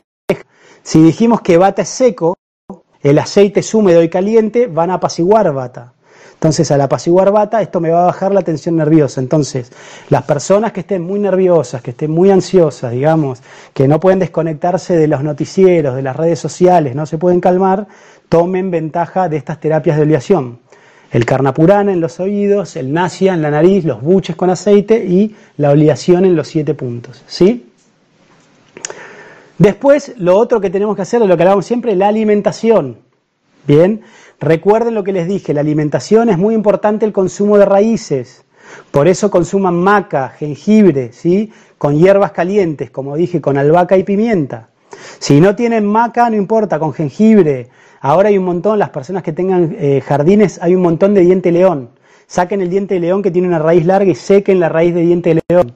Es buenísima también una infusión de diente de león, también los va a fortalecer el sistema inmunológico. Bien, consuman ghee, todo tiene que estar salteado en ghee. Bien, bajen el consumo de hidratos de carbono. El 90% de la dieta moderna está basada en hidratos de carbono. Cereales como el trigo, el arroz, el maíz, el mijo, papa, batata, calabaza, remolacha y algunas legumbres. Bien. 7% proteína, carne, pollo, huevo, pescado y solamente 3% grasa. Semillas, frutos secos, aceites. Y el ayurveda sugiere, fíjense, consumir 60% grasa. O sea, 60% grasa, 30% proteína y 10% hidrato de carbono. Fíjense, estamos al revés. Estamos completamente al revés, entonces por favor consuman ghee, consuman nueces, consuman paltas, semillas, frutos secos, todo lo que tenga aceite. Pónganle aceite a la comida, salteen las especias en aceite, hagan masalas, esto es muy importante y bajen el consumo de hidratos de carbono. Bien, y la última cuestión de la rutina diaria es váyanse a dormir temprano. Si se quieren levantar temprano, entonces váyanse a dormir temprano. ¿sí? Eh, esto es lo mismo, así como dijimos, el Brahma Murta entra la energía del sol, en el Ashvini Murta, que es entre las 9 y cuarto y las 10 de la noche, entra la energía de la luna. Entonces, si yo me voy a dormir ¿no? Tengo toda la energía del soma rasa, energía lunar, que es la madre, la energía femenina, que me cobija, me abraza y me recicla los tejidos corporales. Entonces, si yo me voy a acostar temprano, antes de las 10 de la noche, esa energía vale el doble, ¿sí? Porque a las 12 de la noche, o sea, desde las 9 de la noche hasta las 12 es el momento capa, es el momento de relajación, el momento de nutrición, de regeneración de tejidos y la energía lunar. y a las 12 de la noche vuelve a entrar bata, el movimiento. Entonces yo me acosté tarde, digamos, ya no voy a descansar bien, mi mente no se va a relajar apropiadamente, entonces ya después, como dije, al otro día voy a estar como más ansioso, la mente va a estar más rápida, me va a costar calmarla, entonces no puedo, estar en, no puedo entrar en esta frecuencia de ollas, en esta frecuencia inmunológica donde estoy en paz, donde estoy entusiasta, donde tengo buen humor, donde las cosas me resbalan porque tengo aceite, todo me resbala, ¿no? Fíjense la analogía, cuando uno tiene aceite en el cuerpo, los tejidos están fuertes y todo le resbala, ¿sí? Entonces, fíjense todo lo que pueden hacer, levantarse temprano, bien, eh, como dijimos, entonces levantarse temprano, el agua con limón, eh, la meditación, la contemplación, bien, eh, la nutrición, la actividad física, ¿sí? Todas estas actividades de la rutina diaria, digamos, eh, están ahí para todos ustedes en el Ayurveda. Estoy preparando una entrada en el blog, ahora que estoy escribiendo, donde se van a describir, las voy a describir con más detalle, todas estas rutinas también, se las voy a compartir a todos ustedes para que lo tengan. Esto es muy lindo y bueno, perdonen que me extendí un poquito, eh, veo que ahí siguen varios conectados igual, eh, así que ahora vamos a abrir a preguntas. Las preguntas que estén, vamos a responderlas para todos ustedes. Juli, entonces. Eh, Gabriela Mellino. Gabriela Mellino. Hola Gabriela, ¿cómo estás? ¿Cuál es la influencia o la relación del campo electromagnético en las defensas según la medicina ayurveda? ¿Cuál es la influencia del campo electromagnético según la medicina ayurveda? Muy buena pregunta, muy buena pregunta. Eh, ¿Se acuerdan que dijimos que nosotros tenemos los doyas sutiles? Prana, tellas y ollas. ¿no? Entonces dijimos que eh, dijimos que ollas es la sustancia, digamos, es como la miel en el panal, que se, recolectó a lo largo de todo el cuerpo. Tellas es el color del aura, digamos. Tellas es la transformación, ¿bien? Es el que le va diciendo ollas, no, anda el cerebro, anda el aparato reproductivo. Bien, y prana es el movimiento en sí y la vitalidad en sí. Entonces, el electromagnetismo, digamos, todo este movimiento, digamos, pránico del cuerpo tiene una frecuencia. ¿Sí? Tiene electromagnetismo el cuerpo también. Entonces, el electromagnetismo del éter, del medio ambiente, influencia en el tellas. El tellas que es el pita sutil, entonces el electromagnetismo, digamos, al desequilibrar el tellas, impide que olla se forme y que prana circule. O sea, como vemos, los dos están interrelacionados. Entonces, si uno falla, naturalmente los fallan. Es como un efecto dominó. Entonces, antiguamente, digamos, antiguamente los lugares no tenían el electromagnetismo que tenemos nosotros. O sea, de hecho los lugares se purificaban. O sea, la iluminación era con gui, con mechitas de gui, no había electricidad. O sea, en los cables, nosotros eh, eh, a través de todos eh, estos dispositivos electrónicos, o sea, que tienen una herramienta, pero lo que les recomiendo es que fuera de la habitación. O sea, en su habitación, cerca de su cabeza, sobre todo de su columna vertebral, que son los principales canales de energía, ¿no?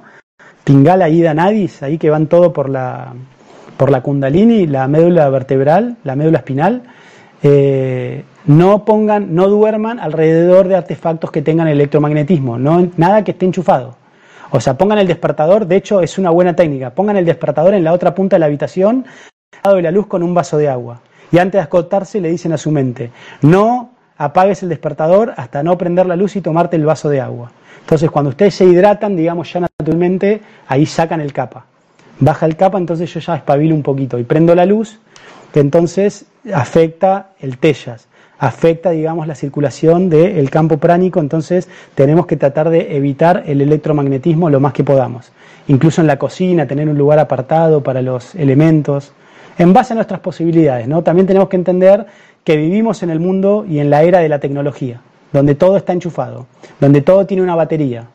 Todo necesitamos, es como que no, no podemos estar sin el telefonito, morimos. Entonces, bueno, teniendo en cuenta tiempo, lugar y circunstancia, tratemos de hacer lo que podamos. ¿Sí?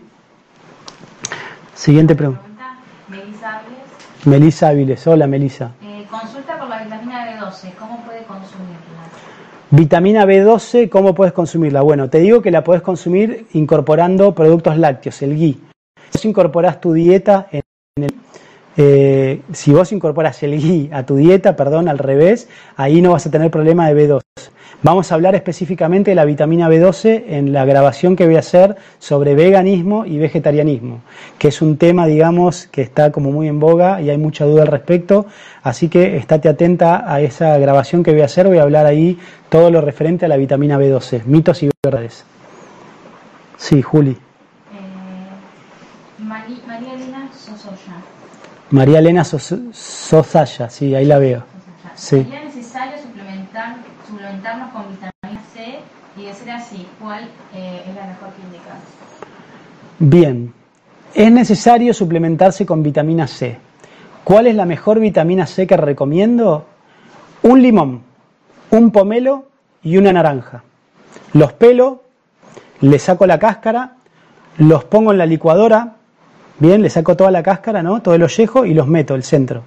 La cáscara la exprimo porque siempre me queda un poco de jugo la exprimo la cáscara y ese ollejo o lo deshidrato para que me quede la cascarita para los que toman mate o lo pongo en un balde de agua para hacer un, un desodorante de pisos, para hacer una especie de limpiador de piso con sabor a cítricos, o sea que no desperdicio nada. Bien, un limón, un pomelo y una naranja, los pongo en una licuadora, le agrego un litro de agua, lo licúo y lo cuelo y ahí voy a tener más de un litro de jugo rico en vitamina C. No sugiero que tomen ningún suplemento, ningún polvito, nada, sino vitamina C real que tenga prana. Entonces yo en el transcurso de la mañana me tomo ese jugo con un limón, un pomelo y una naranja. Es el mejor de su de vitamina C y por supuesto tienen que consumir vitamina C porque la vitamina C tiene un efecto brímana tiene un efecto nutritivo, fortalece el cuerpo, va a fortalecer, va a generar calor en el cuerpo, va a derretir el ama, va a derretir las toxinas y va a fomentar la circulación de prana, va a ventilar el organismo.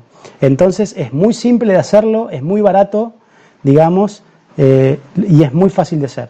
Si no tienen licuadora, si no tienen licuadora, cortan en rodajas el limón y el pomelo, lo pelan igual que les dije, lo cortan en rodaja y lo meten en el agua y lo dejan toda la noche. Lo dejan toda la noche y ahí lo estrujan en un lienzo.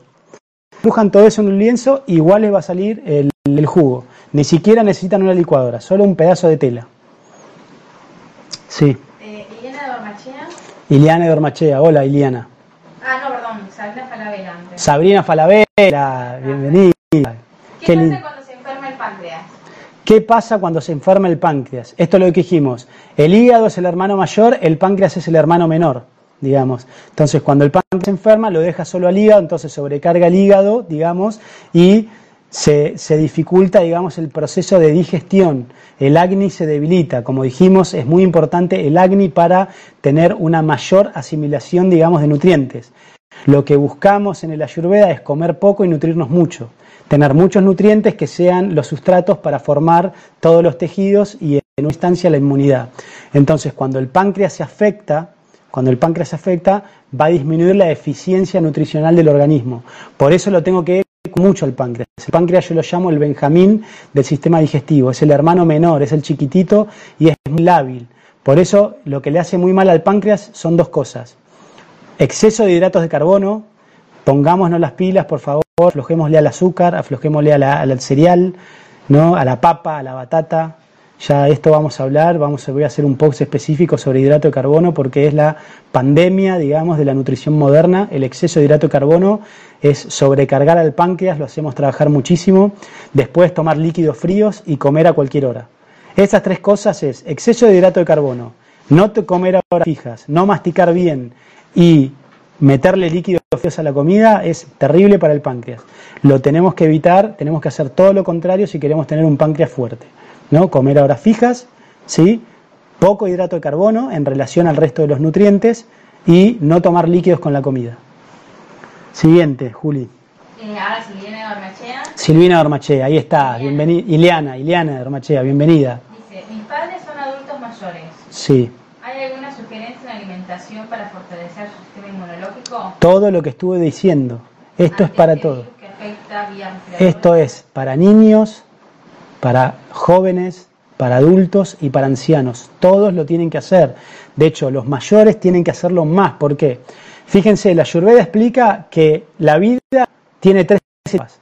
Desde que nazco hasta la pubertad es la etapa capa. O sea que los niños, por eso los niños no se enferman por coronavirus, porque tienen el cuerpo fuerte, porque están en la etapa de crecimiento y capa predomina. O sea, los niños son fuertes porque están en la etapa capa de la vida.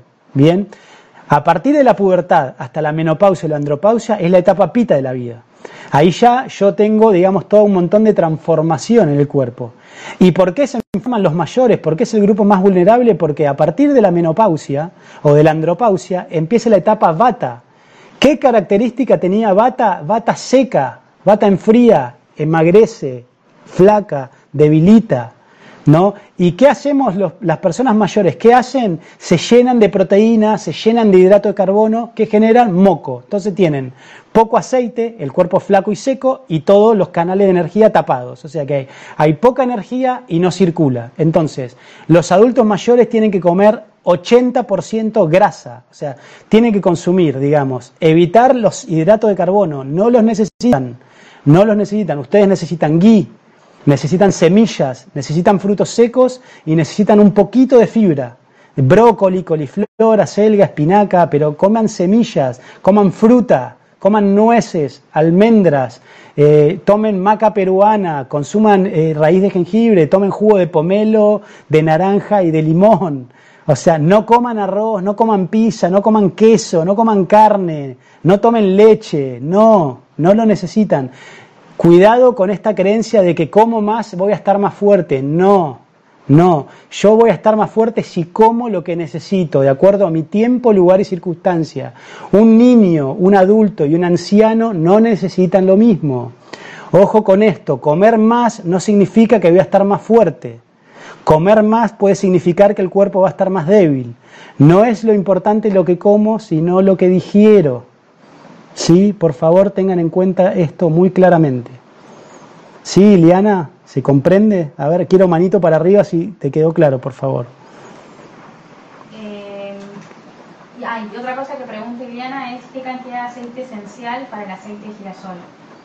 Muy poco. Los aceites esenciales son muy fuertes. Buena pregunta. Imagínense, para un litro de aceite le ponen siete gotas. Siete gotas de aceite esencial Acá lo que estoy buscando es el aroma. El aroma va a influenciar sobre el cuerpo sutil. No estoy buscando un principio activo, una sustancia, digamos. Cuando vos ya sientas que el aceite tiene el olor a la esencia, o sea, cuanto menos le pongas, mejor, porque los aceites esenciales son muy fuertes. Pero yo creo que máximo 7 gotas por cada litro de aceite. Gracias por hacer esa pregunta porque se me pasó eso, muy buena. Andrea Orduña pregunta, eh, ¿se puede reemplazar el aceite de girasol por el de sésamo? Andrea, sí, el de sésamo es mejor, es más caliente, pero es nueve veces más caro. Sale cuatro veces, como te digo, un litro de aceite de girasol bueno sale 200 pesos. Un litro de aceite de sésamo bueno sale 900 pesos o 1000 pesos. Pero está bien, yo realmente no escatimo eh, dinero en esto porque es inversión en salud. O sea, prefiero invertir en alimentos de buena calidad y, y, después, o sea, evitar enfermarme y gastar más dinero en medicamentos. Pero bueno, esto depende del bolsillo de cada uno también, ¿no? Estamos pasando, como dije, una situación de nuestras economías, digamos, se vieron modificadas. Pero no se preocupen, ya todos tenemos una riqueza establecida.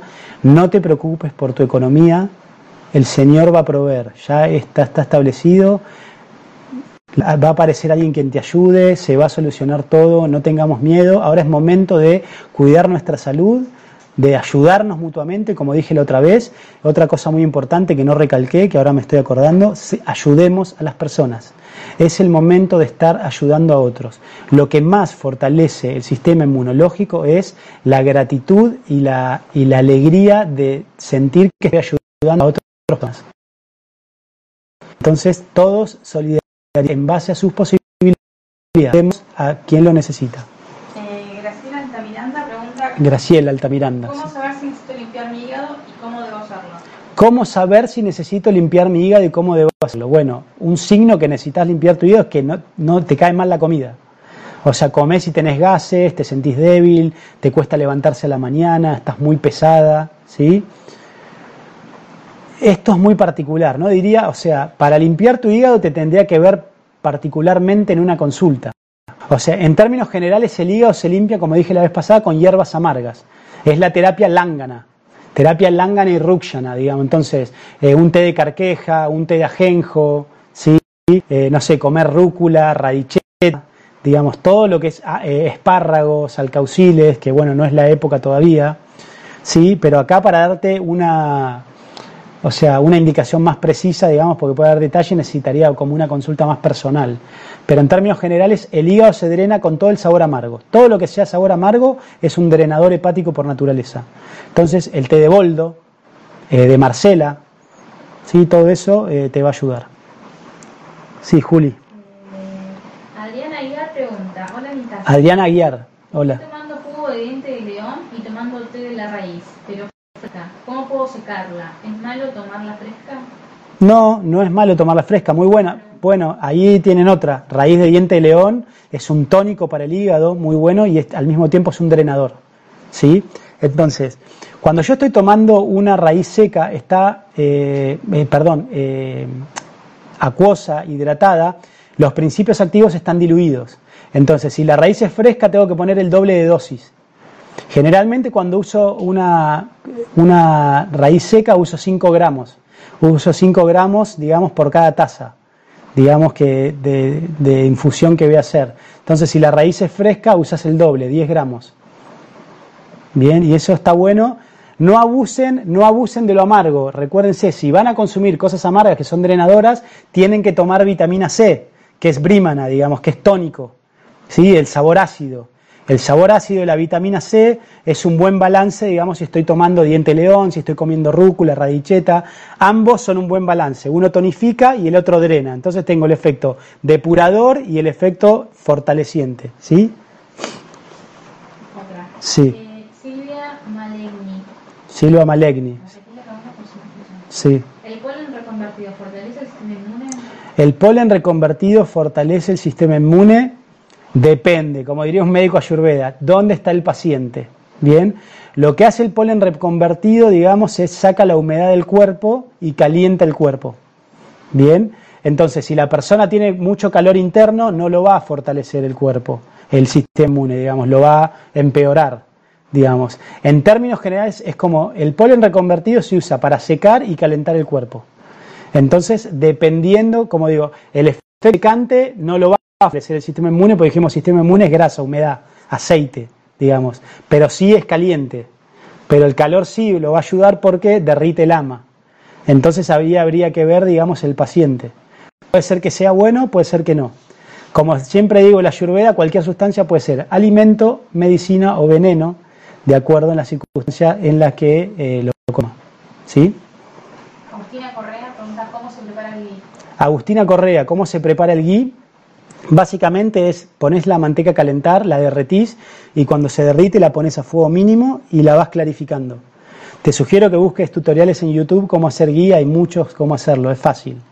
Requiere paciencia, si no, alguien de esta audiencia, hay 76 personas ahora en esta comunicación, así que alguno por ahí se puede comunicar contigo, alguno, estoy seguro que ahí alguno de los 76 hay varios expertos de hacer guía así que te van a enseñar, o si no, un tutorial en, en, YouTube. Pero básicamente es ir sacando las impurezas del ghee muy lentamente, a fuego muy lento, para que no se queme la manteca, no se queme el ghee. Y llega un momento que te van a quedar sólidos en el fondo, decantado, y vos vas a ver todo color ámbar, vas a ver como transparente, amarillo. Entonces todo eso que te queda es el ghee. Después lo filtrás con un lienzo y lo pones en un frasco y lo guardás. Y eso el ghee te dura muchísimo tiempo, no se enrancia ya. Éxitos, éxitos en hacer tu ghee, muy bien, todos por favor hacer su ghee.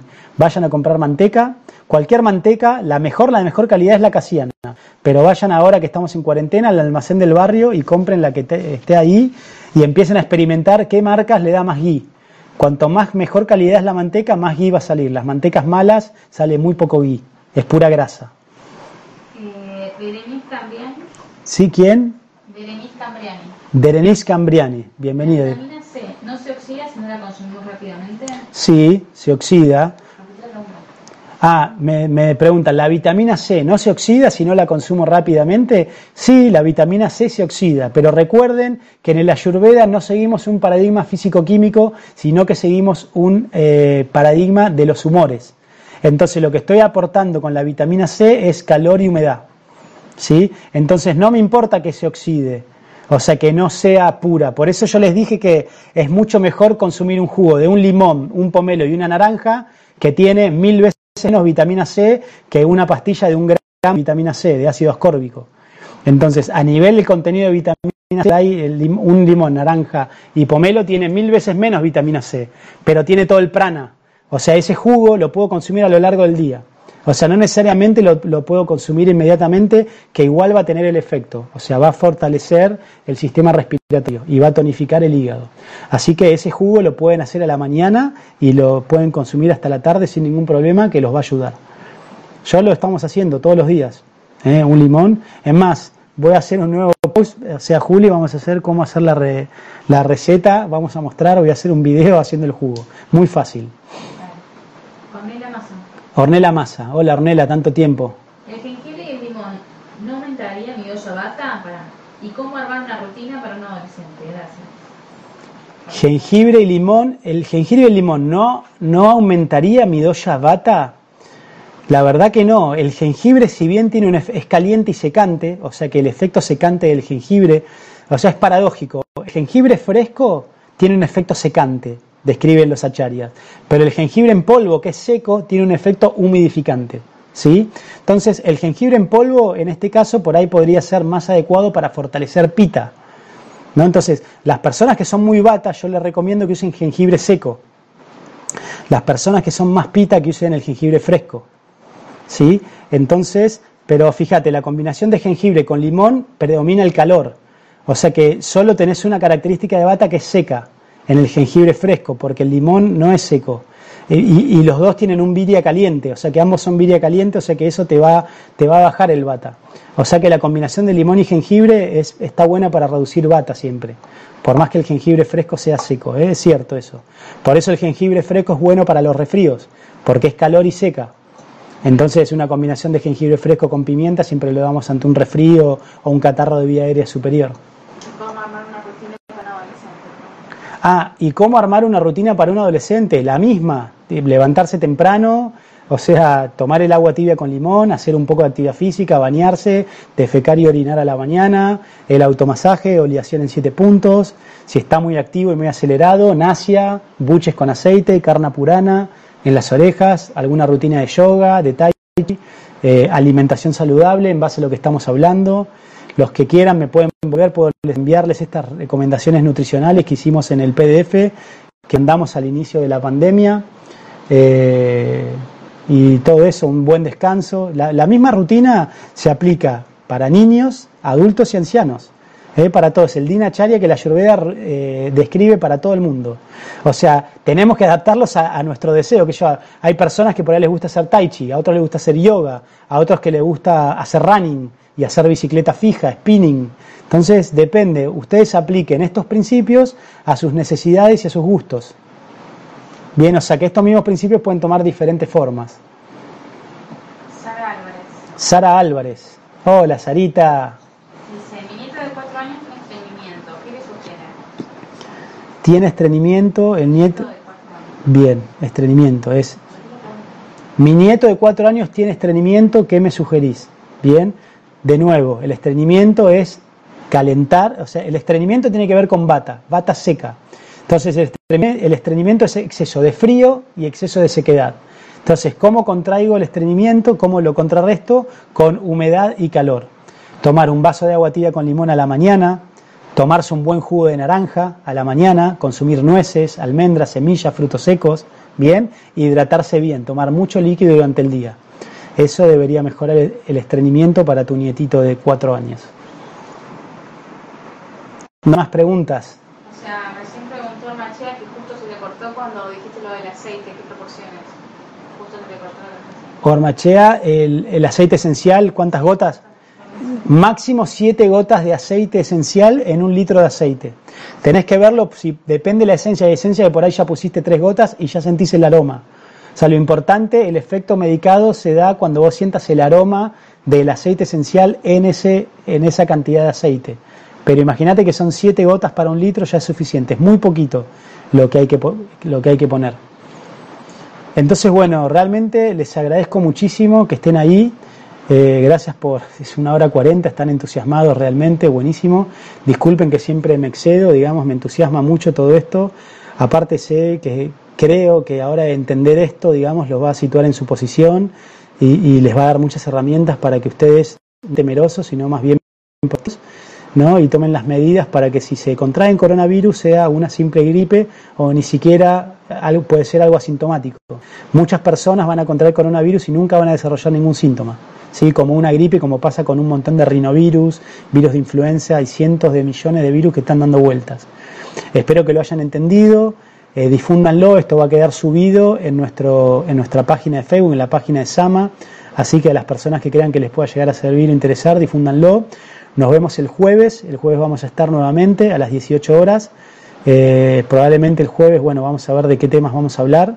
Me inspiraron a hacerlo de la receta, mañana les voy a subir eh, cómo hacer la receta de tónico de vitamina C. El jugo fuerte de vitamina C lo vamos a hacer mañana y van a ver que es una pavada, muy fácil y súper, súper rico. Bueno, los aprecio mucho, les agradezco mucho la confianza eh, que me tienen. Eh, recuerden que se pueden comunicar con nosotros vía email a nicasio.gmail.com o al WhatsApp 2235 24 15 96. Si no, la página de Sama, ahí tienen los contactos para comunicarse con nosotros. Eh, cualquier cosa, ante la duda, recuerde, consulte a su médico. Voy a estar ahí siempre para ustedes en lo que los pueda ayudar. No me molesta su consulta para nada, eh, ese es mi servicio y estoy muy feliz de poder hacerlo. Muchas gracias. ¿eh? Buenas noches, que estén bien.